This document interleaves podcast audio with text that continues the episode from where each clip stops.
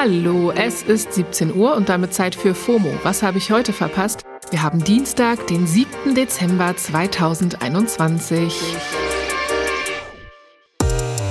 Mein Name ist Jasmin Polat und ich bin back on track. Danke an Pablo fürs Übernehmen gestern.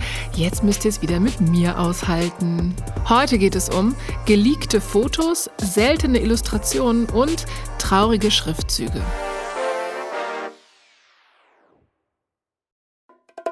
Das ist die altbekannte Werbetrommel. Jetzt kommt eine kurze Unterbrechung. Hey Hakan, wie stellst du dir eigentlich deine Rente so vor? Oh, also erstmal gottlos ausschlafen, dann Cappuccino machen an der Siebträgermaschine, mit dem Cappuccino dann zum Fenster, Fenster aufmachen, in den Garten gucken, Kaffee genießen beim Ausblick auf die reifen Tomaten, dann mache ich einen Spaziergang durch meinen Garten, guck so, wie alles schön gereift ist, dann gehe ich in den Jacuzzi, mache mir schönen Champagner auf. Ja, also irgendwie so. Boah, das klingt auf jeden Fall traumhaft. Aber Jacuzzi, Champagner, wie willst du dir das alles leisten können? Äh, Tatsächlich ist in jüngeren Generationen jetzt schon klar, dass die staatliche Rente für sie nicht reichen wird. Aber ich zum Beispiel weiß auch gar nicht so richtig, was ich jetzt schon tun könnte, um für mein Alter vorzusorgen. dafür gibt's natürlich Unterstützung. Unser Werbepartner Clark hilft euch, mehr aus eurer Rente rauszuholen. Die bieten unverbindliche Vergleiche verschiedener Altersvorsorgen an und gestalten euch ein persönliches Angebot, das genau zu euren Bedürfnissen passt. Außerdem könnt ihr mit Clark auch alle eure Versicherungen managen. Also ihr könnt die Versicherungen, die ihr schon habt, da hochladen und somit den Überblick bewahren. Wenn ihr euch jetzt anmeldet und zwei Versicherungen hochladet, also zum Beispiel eure Hausrat- und eure Fahrradversicherung, dann bekommt ihr einen 30 Euro Shopping-Gutschein geschenkt. Euer Code für den Gutschein ist FOMO24. FOMO natürlich groß geschrieben. Den Link findet ihr auch in den Shownotes. So, und ich gehe jetzt mal meinen Jacuzzi planen. Werbung Ende. Wir starten die Sendung mit einem kurzen Blick in die Politik der Bundesrepublik Deutschland. Die Ampelparteien haben heute den Koalitionsvertrag unterschrieben. Die Bundestagswahl ist ja mittlerweile zweieinhalb Monate her und SPD, Grüne und FDP haben jetzt einen gemeinsamen Vertrag unterschrieben. Der ist 177 Seiten lang und trägt den Titel Mehr Fortschritt wagen. Na, Danny. Morgen soll SPD-Kandidat Olaf Scholz dann zum Bundeskanzler gewählt werden. Ich sag mal, good luck and don't fuck it up. Weiter geht es mit einem Update zu den Geschehnissen um das Astroworld Festival. Bei dem Festival rund um den Rapper Travis Scott waren Anfang November zehn Menschen ums Leben gekommen. Hatten wir auch bei FOMO drüber berichtet. Gegen Scott, den Rapper Drake, der auch beim Festival aufgetreten ist, den Promoter Live Nation und andere Einzelpersonen laufen jetzt sehr viele Klagen in Milliardenhöhe. Was in meinen Feeds aber gerade viel mehr besprochen wird, Scott hatte mit seiner schwangeren ja, Freundin Kylie Jenner und der gemeinsamen Tochter Stormy ein Covershooting für das W Magazine gemacht. Und dieses Cover sollte jetzt, nach allem, was bei Astroworld passiert ist, logischerweise nicht erscheinen. Das W Magazine hat kurzfristig entschieden, das Cover zurückzuziehen und versucht, die Veröffentlichung zu stoppen. Aber die Magazine waren schon gedruckt. Also haben die Verantwortlichen offenbar versucht, die Liefertrucks aufzuhalten. So erzählt es zumindest ein Insider der Page 6, das ist eine Celebrity News Website. Naja, alles zu spät. Die Bilder sind nämlich trotzdem geleakt und fliegen jetzt durch alle Timelines. Und das Internet hat Meinungen dazu.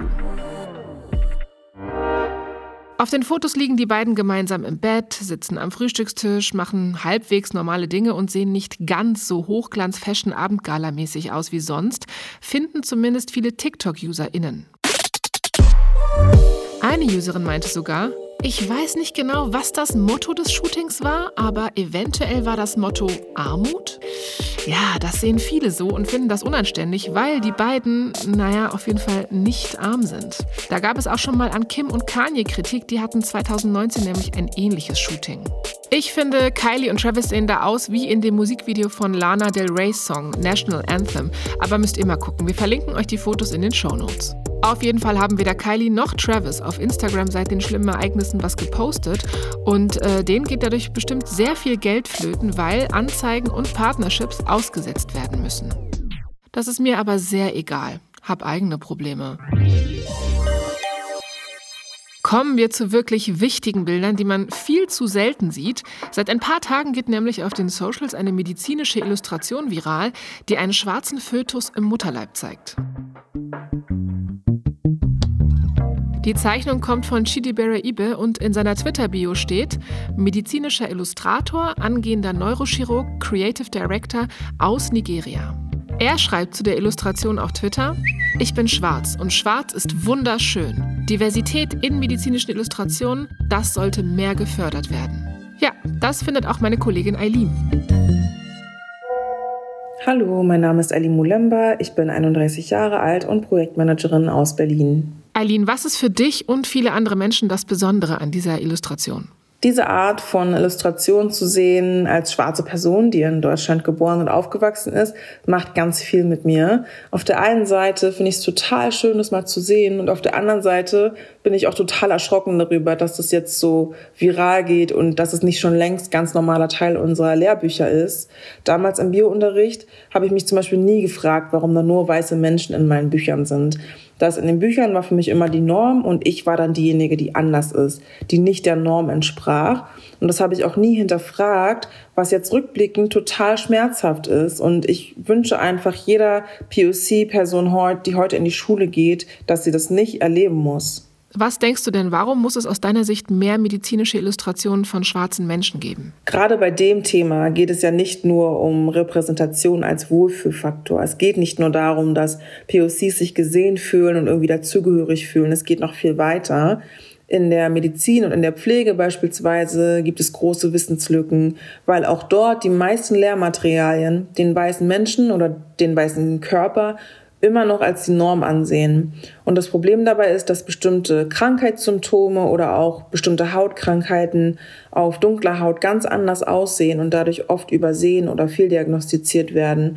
Das heißt, Repräsentation schafft auch Bildung und Sicherheit. Ganz genau. Danke, Eileen. Das ist so ein wichtiger Punkt. Repräsentation schafft Sicherheit, auch in einem Gesundheitssystem, das noch immer diskriminiert und benachteiligt, teils mit tödlichen Folgen.